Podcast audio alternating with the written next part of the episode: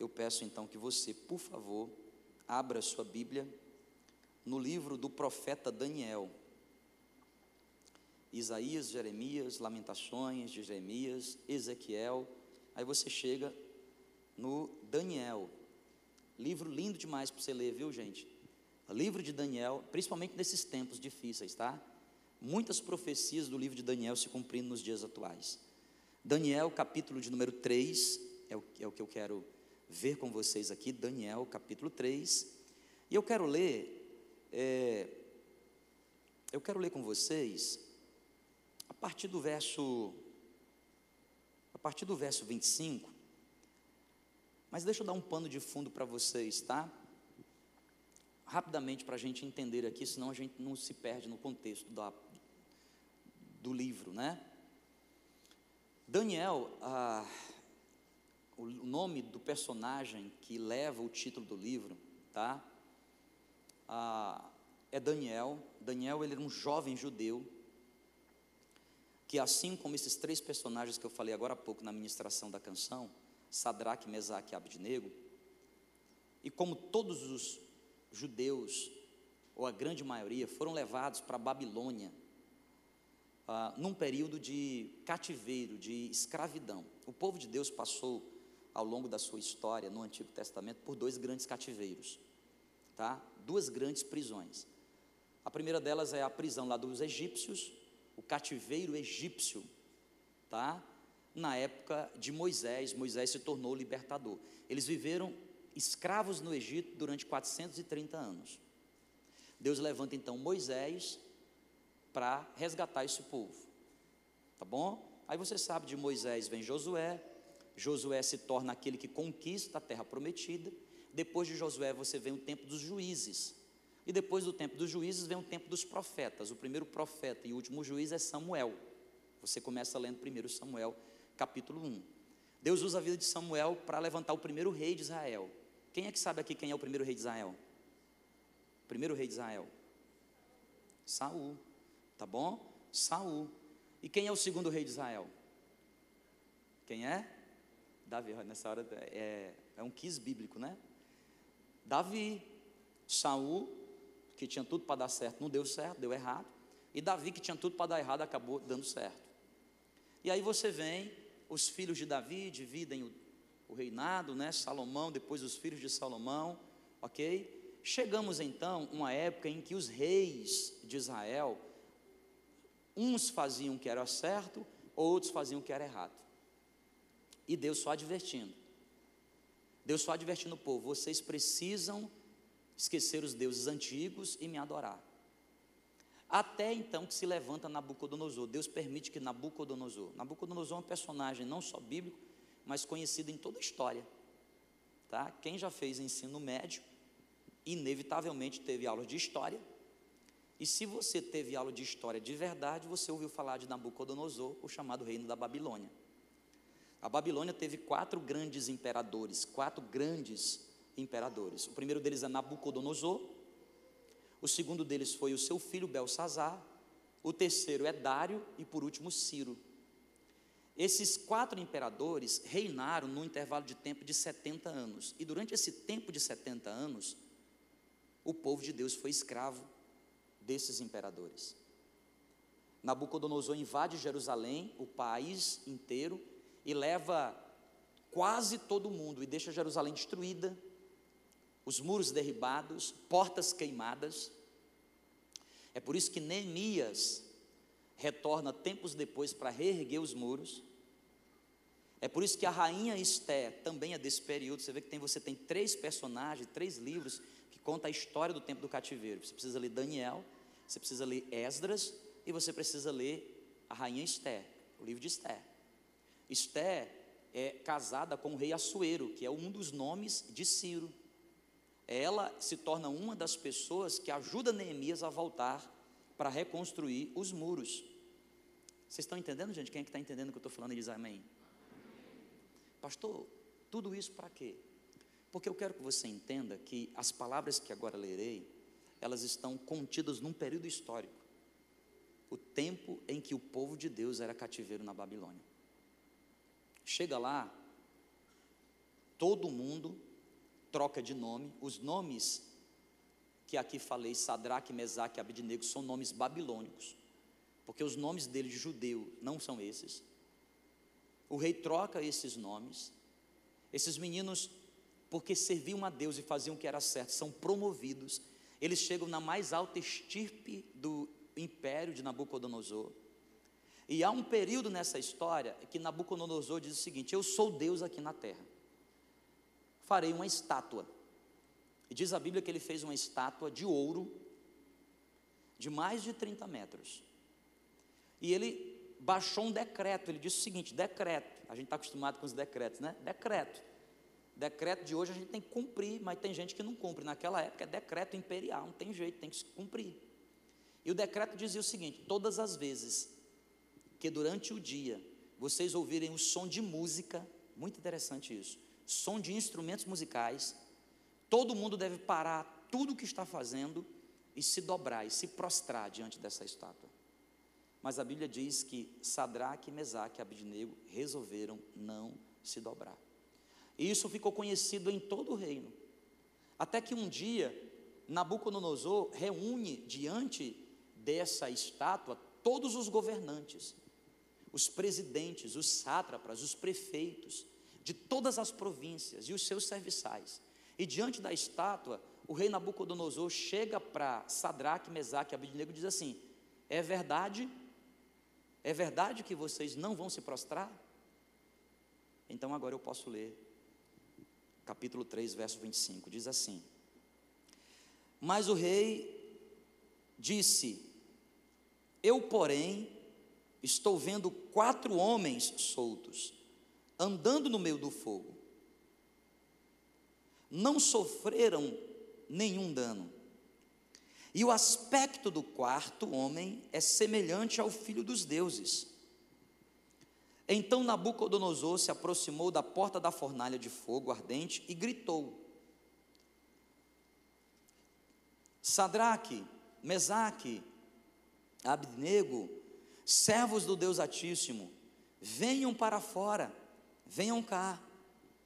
Então Sadraque, Mesaque e Abednego saíram do meio do fogo os sátrapas, os prefeitos, os governadores e os conselheiros do rei chegaram perto deles e viram que o fogo não tinha poder algum sobre o corpo desses homens. Os cabelos da cabeça não foram chamuscados. Os mantos não sofreram mudanças. E eles não estavam com cheiro de fumaça. Nabucodonosor disse: Bendito seja o Deus de Sadraque, Mesaque e Abidnego, que enviou o seu anjo e livrou os seus servos que confiaram nele, pois não quiseram cumprir a palavra do rei, preferindo entregar o seu corpo a servir e adorar a um Deus que não é o Deus deles. Portanto, faça um decreto ordenando que todo povo, nação e língua que disser blasfêmia contra o Deus de Sadraque, Mesaque e Abidnego, seja despedaçado e que as suas casas sejam reduzidas a ruínas. Porque não há outro Deus que possa livrar como este. Então, diz o verso 30, o rei fez prosperar a Sadraque e a Mesaque e Abednego na província da Babilônia. Quem é que está entendendo o que eu estou falando? Diga glória a Deus. Escrevi agora há pouco uma palavra. Deus já tinha falado com a minha esposa a respeito de algumas coisas, e agora há pouco escrevi uma palavra para poder compartilhar com vocês. Ela até me ajudou com o título. E o tema da mensagem de hoje é Antes da promoção de Deus antes da promoção. Você sabia que Deus também é um Deus que nos promove? Há momentos na nossa vida em que Deus olha para nós e diz assim: há algo que eu preciso fazer com você, há algo que eu preciso elevar você, uma promoção. O que é, que é uma promoção? É uma subida de cargo. não é? Eu, por muitos anos, fui professor na universidade, e, e na universidade você tem uma série de funções. Você entra na universidade como professor, assistente, depois você sobe de cargo, você pode ser o que a gente chama de professor doutor 1, 2, 3, 4, até se você se tornar o que a gente chama de professor titular. O sonho de todo professor universitário é ser um professor que a gente chama de livre docente. O que é, um livre docente? Quando você adquire o título de livre docente numa universidade de impacto A, que a gente chama, você, você agora tem habilitação para chegar em qualquer universidade do mundo e você se instalar como professor. Você não precisa fazer concurso, você é um livre docente. É o cargo mais elevado que você pode chegar na carreira acadêmica como professor. E dentro da universidade você tem outras, outras funções, outras promoções.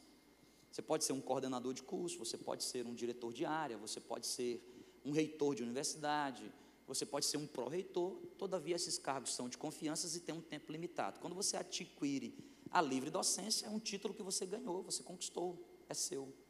E olha que coisa interessante, você dá aula, por exemplo, na universidade em Roraima, se você quiser chegar numa universidade no Sul, você é um livre docente, e a universidade ela vai te receber. Livre docente. Todo mundo gosta de promoção. Não sei qual é a sua profissão, mas todo mundo aqui gosta de promoção, até porque toda promoção traz como resultado também o quê? Cascaim, né? Quem não gosta de um cascaim? Não é verdade? Porque promoção que você ganha menos ninguém quer. Não é não? Você quer avançar na vida. Há momentos na nossa vida em que Deus nos promove. Há momentos na nossa vida que Deus nos eleva. Há portas que Deus às vezes abre para a gente. A Bíblia diz que quando Deus abre uma porta, ninguém é capaz de fechar. A porta que Deus abre, ninguém fecha. Todavia, a Bíblia diz também que a porta que Deus fecha, ninguém o quê? Abre. A porta que Deus fecha não tem mais jeito, Deus fechou a porta. Por experiência própria, por experiência pessoal, todas as vezes na minha vida espiritual em que Deus trouxe sobre a minha casa, sobre a minha família, sobre o meu ministério, sobre a minha vida pessoal, uma promoção, eu começo a entender que antes dela, antes dela se manifestar, algumas coisas muito comuns, elas são cíclicas, elas se repetem, elas vão acontecer. Eu até separei aqui, fora desse texto, um versículo que me chama muita atenção no Evangelho de João. Evangelho de João, capítulo 21, 16, verso 21 diz assim: A mulher, quando está para dar à luz, tem tristeza. A mulher grávida, quando está para dar à luz, diz a Bíblia, ela tem tristeza, porque ela sabe que a sua hora é chegada. Ela sabe que ela vai entrar em trabalho de parto. Ela sabe que não tem jeito, as dores vão se manifestar especialmente se é um parto normal, que é o mais seguro, o mais saudável. Ela sabe que vai entrar em trabalho de parto e que o nome já está dizendo, é trabalhoso.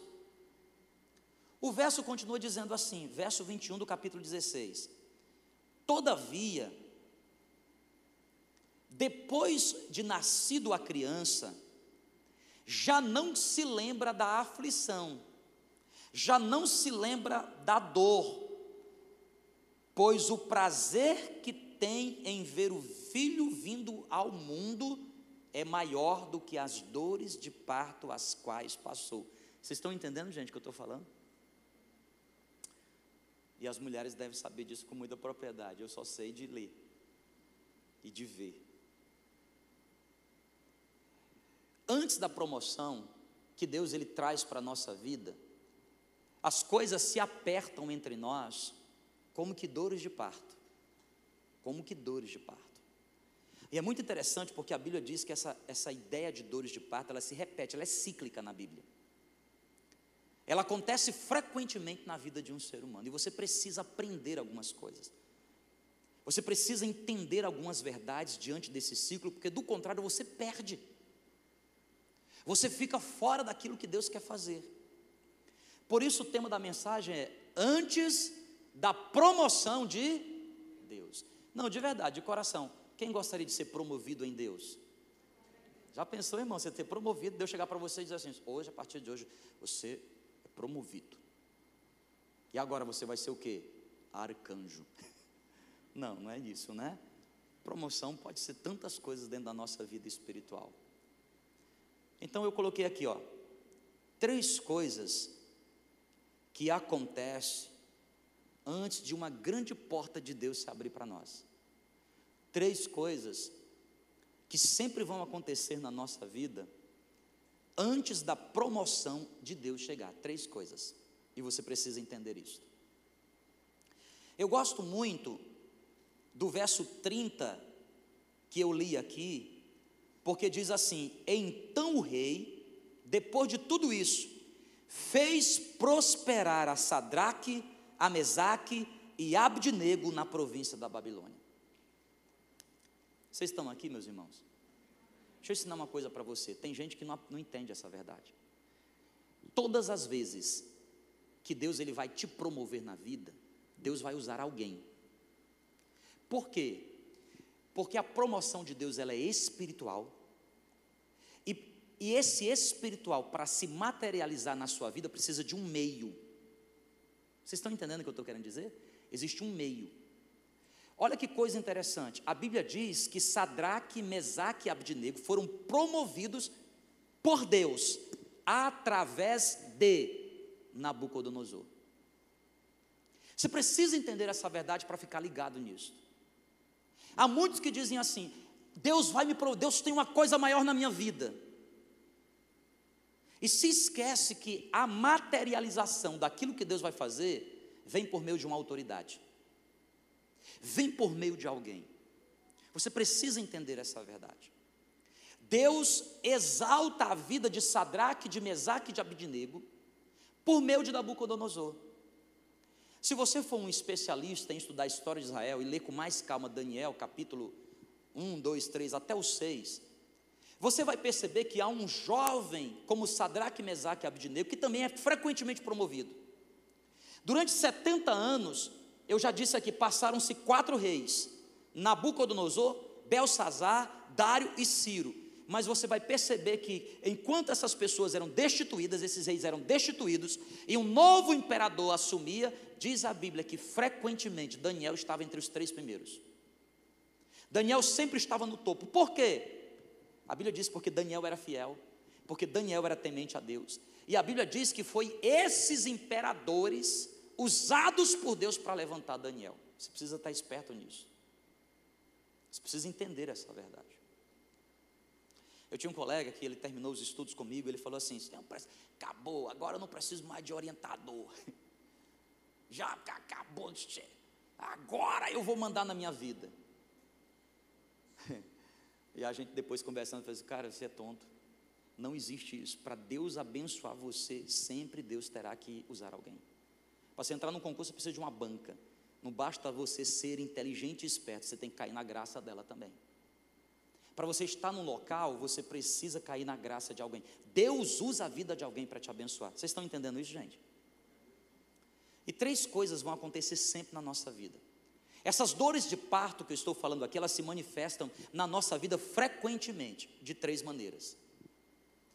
O que é que acontece quando nós estamos prestes a ser promovidos em Deus? Primeiro, primeiro, Deus nos provará. Deus o que, gente? Deus nos provará. Não, fala mais alto para mim. Deus o que?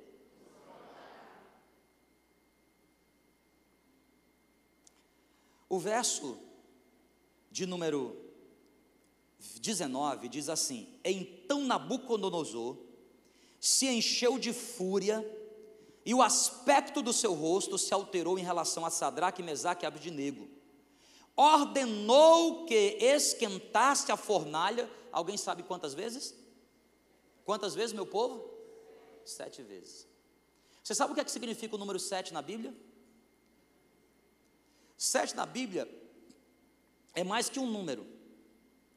Sete na Bíblia, o numeral escrito na profecia sempre representa plenitude.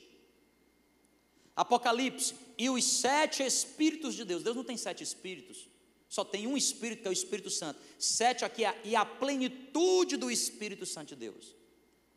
O anjo de Deus, as sete igrejas. Deus não tem sete igrejas, Deus tem uma igreja, uma noiva. Deus não é promíscuo. A plenitude da igreja, a completude. Sete representa o número de Deus. Assim como seis é uma representação das forças humanas. Por isso o número da besta, meia, meia, meia, algo que vem do homem. Agora, aquilo que vem de Deus sempre é sete. Quem está ligado aqui comigo diz amém. amém. Nabucodonosor esquentou a fornalha sete vezes mais. Ela ficou tão quente que diz a Bíblia que quando Sadraque, Mesaque e Abednego foram lançados no fogo, aqueles que foram que lançaram, os soldados que lançaram morreram na hora porque foram consumidos pela chama de tão quente que estava. Antes da promoção de Deus, Deus do quê? Deus o quê, igreja? Pastor, por que, que o senhor está dizendo que é Deus nos provará? Sete vezes. Há provações na nossa vida que elas vêm resultado da gente mesmo. Você diz assim, meu pai do céu, estou endividado, que provação. Às vezes não é provação. Às vezes é uma provação que partiu de você mesmo. Porque se você gasta mais do que o que você ganha, quem é está entendendo o que eu estou falando? Às vezes aprovações que vêm do diabo, o diabo lança aprovações. Deus permite que as provações venham por meio do diabo. A Bíblia diz que Deus não tenta ninguém. Deus não tenta ninguém. Pelo contrário, todas as vezes que somos tentados, Deus abre uma porta de escape para a nossa vida. Deus não tenta, mas a Bíblia diz que Deus prova. Gênesis capítulo 22. E pôs Deus Abraão à, prova. Quando chegou para Abraão e disse assim: Você agora vai sacrificar esse filho. Querido, todas as vezes que Deus está prestes a nos promover em algo, escuta, presta atenção aqui que eu quero falar com você profeticamente nessa noite aqui. Escute. Quando eu falo que Deus vai nos promover, é algo muito grande e poderoso. É um up, é um up diferente. Frequentemente na Bíblia é o que a gente chama de jubileu. O que é que é o jubileu? O jubileu é 50 anos em 5. É aquilo, o que Deus ia fazer em 50 anos, ele reduz numa escala exponencial. Jubileu. Quando eu falo aqui de promoção, é coisa grande que Deus está prestes a fazer. Escute, meu irmão, Deus está prestes a fazer coisas muito grandes e poderosas nesse lugar. Muito grandes. Muito grandes. Coisas que os nossos olhos não são capazes de enxergar, nossos ouvidos não, é, não são capazes de ouvir, nossa mente não é capaz de compreender, porque é assim que Deus age. E a palavra do Senhor diz: Eu é quem sei os caminhos que tenho a respeito de vós, porque os meus pensamentos são mais elevados que os seus, e, e aquilo que eu penso de você, que eu espero de você, é muito mais do que o que você espera. Porque Paulo nos ensina que Deus é poderoso para fazer infinitamente mais do que tudo quanto pedimos ou pensamos, conforme o seu poder que opera em nós. Eu vou repetir outra vez aqui, eu gostaria que toda a igreja estivesse aqui. E talvez essa palavra tenha que ser voltada no domingo. Preste atenção que eu vou te dizer. Deus está prestes neste lugar aqui, nessa igreja, nessa Nazareno Roraima, a fazer um negócio muito extraordinário, muito grande. Receba isto. Mas você precisa entender uma verdade. Deus nos provará. A fornalha arde sete vezes mais. Pastor, por que, que Deus nos prova? Porque aquilo que Ele quer fazer através da sua vida exige um novo degrau de fé. E fé é como um músculo, precisa ser desenvolvida. Fé é como um músculo, precisa ser trabalhada. Você não, não, não você não adquire um, um músculo da noite para o dia, você precisa trabalhar. Você precisa trabalhar, você vai para a academia, você, você começa e vai, e você não vê resultado nenhum, você diz, só estou cansando, estou me arrebentando. Mas tá, tá, alguma coisa está acontecendo. Porque, porque o crescimento ele é pequeno, ele é minúsculo, dia a dia, semana a semana. Assim também é a nossa fé. Deus trabalha a nossa fé, porque você precisa de uma fé. O que é que é fé, pastor? Fé é certeza. Certeza das coisas que eu espero, mas a convicção daquilo que eu não estou enxergando. Pelos olhos da fé, eu já posso ver as grandes e poderosas coisas que Deus já está fazendo. Olhos da fé. E a Bíblia diz que a fé é como um grão de mostarda. Qual é a melhor representação da fé? Confiança. Deus quer lhe ensinar, por meio da provação, que você precisa confiar mais nele. Confiança. É uma questão de confiança. Por isso Deus permitiu. Aliás, o próprio Deus usa a vida de Nabucodonosor. O mesmo camarada que Deus usou para levantar é o mesmo camarada que Deus usa para provar. Há um mistério nisso, meu irmão. Eu vou repetir: a mesma pessoa que Deus usa para promover é também a mesma pessoa que Deus usa para provar. A provação de Deus. Pastor, por que, que Deus me prova? É para me castigar, não tem nada a ver com castigo. Por que, que Deus me prova? É para me reprovar. A provação de Deus não é para te reprovar. A promoção visa uma aprovação. Você sabe o que é uma aprovação? Minha esposa acabou, né, todo mundo sabe que terminou o curso dela, universitário. Daqui uns dias ela vai receber o seu diploma. E tá, vai estar tá escrito lá. Crise Kelly Montenegro de Lima, você está autorizado para gozar de todos os direitos e privilégios de algo que ela conquistou. Porque quando você é aprovado, você recebe um diploma espiritual dizendo assim, ó, escute diabo, escuta inferno, presta atenção. Olha aqui o meu diploma. Olha aqui o meu diploma. Sabe aquilo que você me afligia? Escuta, capeta do inferno. Olha aqui o meu diploma. Eu tenho agora autoridade.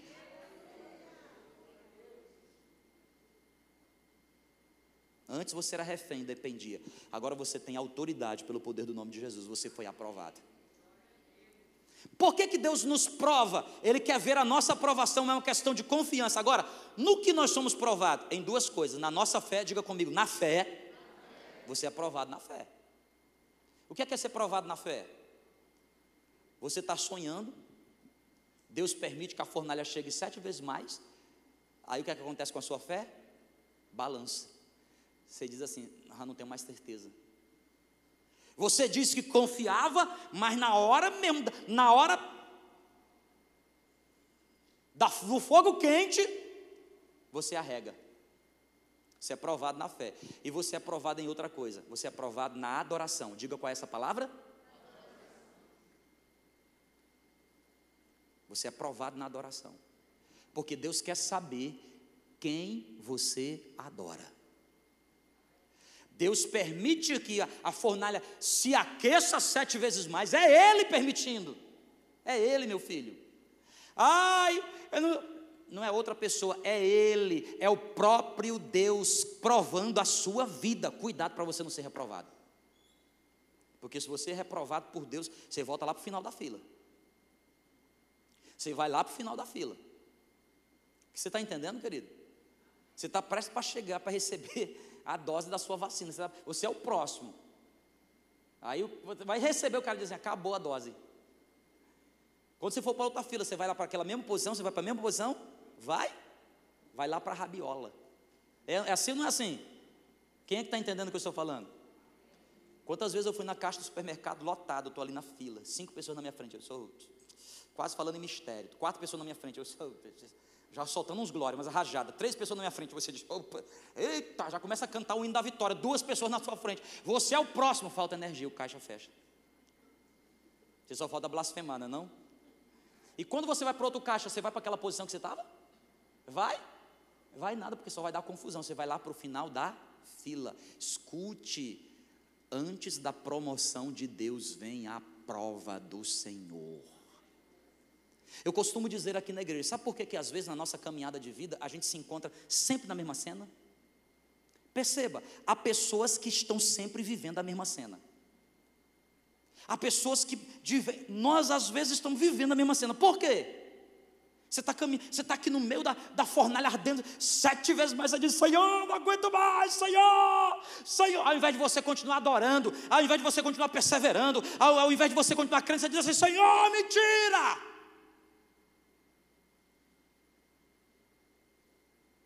Vocês estão aqui? Vocês concordam comigo? Minhas duas filhas estão ali. Se eu ouvir agora a Sara ou a Esté gritando, dizendo, papai, vocês acham que eu vou fazer o quê? O que é que eu faço? Eu deixo vocês aqui na hora, eu vou para lá. Se você gritar por socorro, papai vai vir. Só que papai vai te pegar e acha que vai fazer o que contigo? Te botar aqui, é? Você. Papai diz assim, ó. Você não aguenta, filho? Eu vou te socorrer. E você volta para onde? Para o rabo da fila. Viu? E aí você diz assim: Ai, que sensação maravilhosa. Ai, aqui o fogo não arde tanto. A sensação é a sensação da aprovação, mas você não foi aprovado. E a vida continua. E você continua andando. Daqui a pouco você, de repente, você tem um déjà vu. Já teve um déjà vu? Na sua vida, você olha assim, eu já vi essa cena. Eu já vi esse monitor. Eu já, eu já, você, por quê? Porque Deus não te aprovou no meio da prova. E aqui, querido, presta atenção. Qual é a média na escola, frequentemente? Qual é a média? Qual é a média? Vocês Eu sou professor. Se o aluno tira 6,9, tem professor que não passa, né? Comigo, se tirar, eu passo. Eu empurro mesmo assim. Vai. Vai-te embora, que só vai me dar trabalho de novo semestre que vem. Vai logo. Eu mando mesmo. Vai. Deus te abençoe. Eu digo nas minhas aulas, tem alunos meus aqui, eu digo assim nas minhas aulas, se vocês quiserem aprender, eu estou aqui para ensinar, se vocês não quiserem, eu estudei. Eu, eu ganho aqui, vocês, vocês, vocês querem? Estou aqui para ensinar, não quer? Agora deixa eu falar um negócio para você. Você acha que a média de Deus é quanto?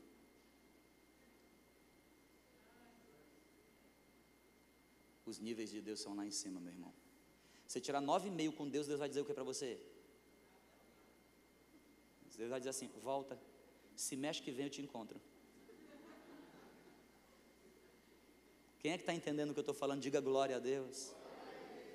Segunda coisa que acontece, quando eu estou prestes a viver uma grande promoção de Deus, verso, é, segunda coisa, Deus nos lembrará. Primeiro, Deus nos provará. Segundo, Deus nos lembrará.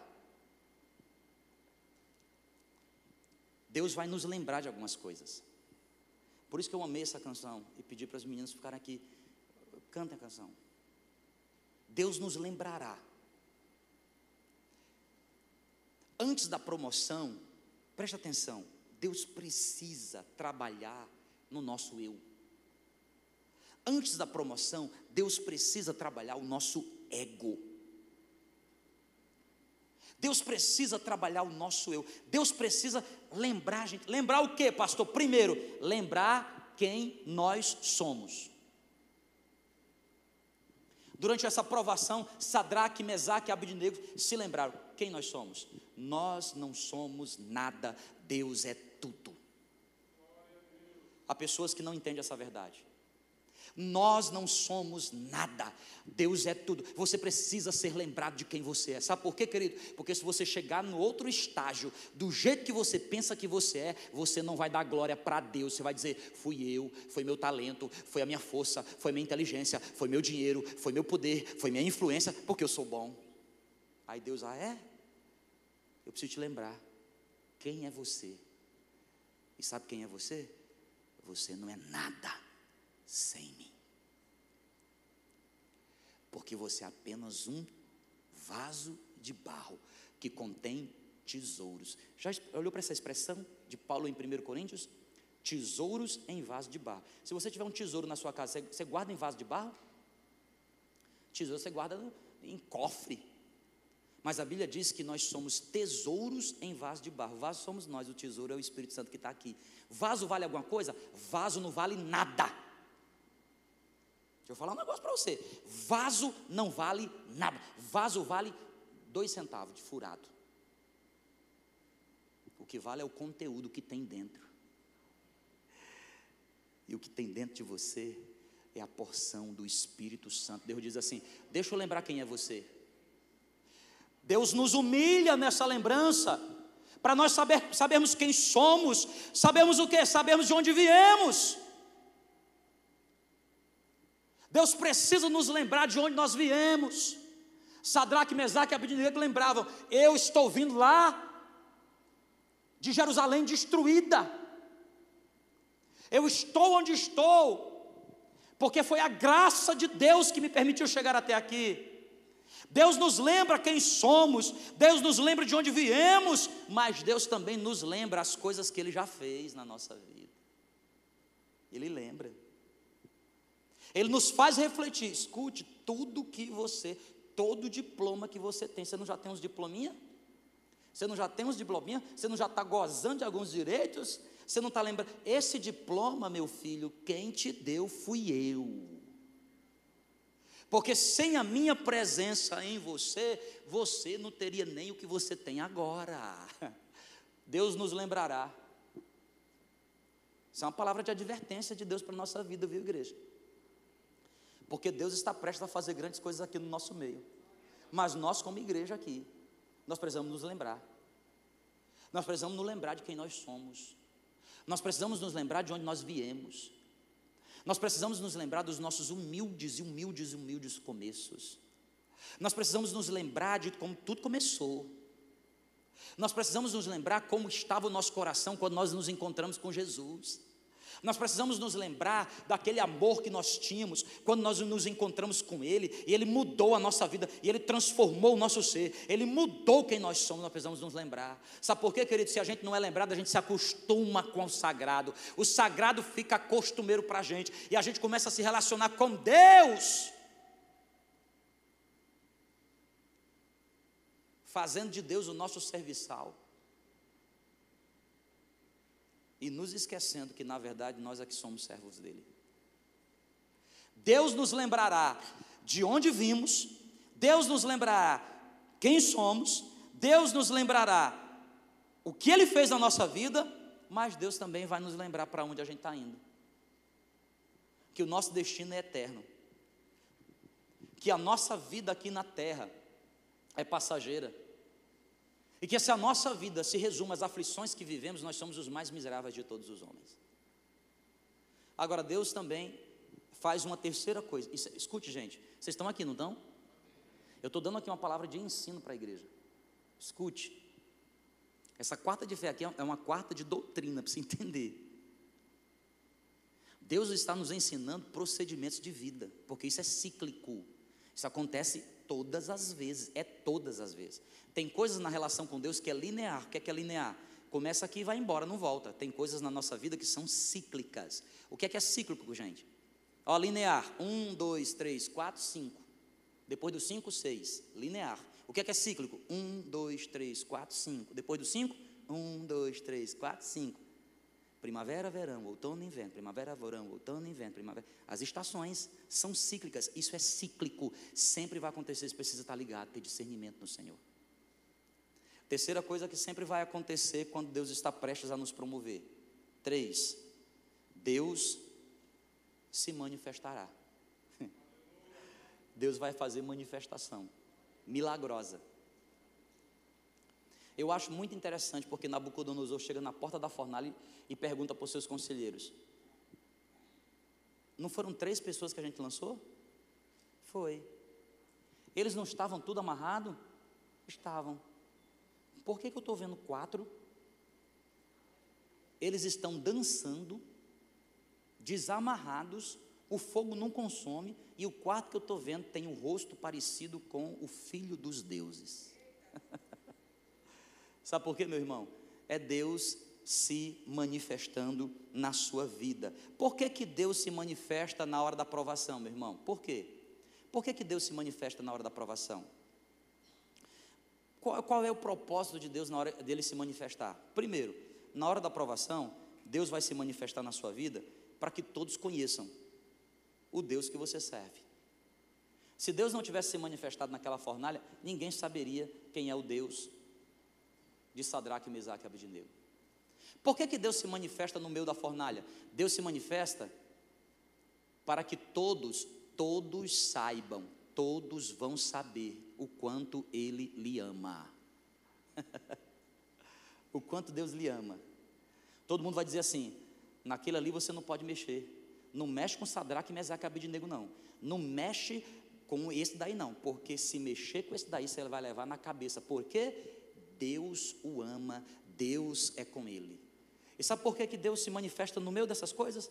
Para que todos também conheçam o amor que você tem por Deus.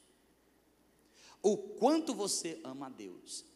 Todo aquele país soube de uma coisa: pode construir estátua de 30 metros, pode construir estátua de 50 metros, pode ser o imperador, pode ser quem for, ninguém dobra Sadraque, Mesaque e Abidnego, porque Sadraque, Mesaque e Abidnego só dobram diante do Senhor.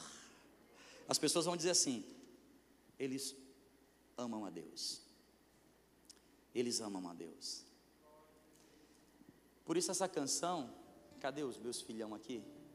Né? Traz o papel na mão já para nós colar. Eu também quero colar aqui. Olha que coisa linda, gente. O, o, o Cadu, dá para colocar a letra? Não sei quem está na projeção. Dá para colocar a letra de novo dessa canção? A, a canção a, Há um outro na fornalha. Segura um pouquinho para mim antes da gente, só para eu passar aqui essa letra. Desculpa aqui, Henrique. Cadê a letra aqui? A, a letra começa dizendo assim: Há uma graça se estou no meu afogo. Gente, você está no meio da fogo, que graça tem? Que graça, não, vamos falar com sinceridade, que graça tem você estar no meio do fogo? Não é não? Mas nós precisamos enxergar com olhos espirituais, porque a canção diz assim: há uma graça se estou no meio do fogo, outro caminho se nada me restou quando olho o que fez em mim, onde estava e onde estou aqui, eu sei, sozinho, sozinho o quê? Não estarei. Vocês podem me ensinar como é que é essa melodia? Olha, um, dois, três.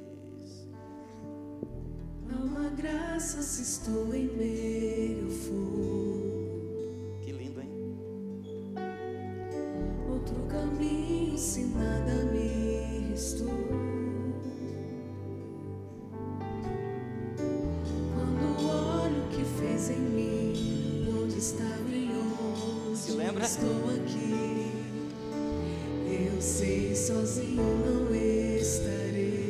Segura aí, segura, segura, segura aqui. Não, deixa eu pregar aqui, presta atenção.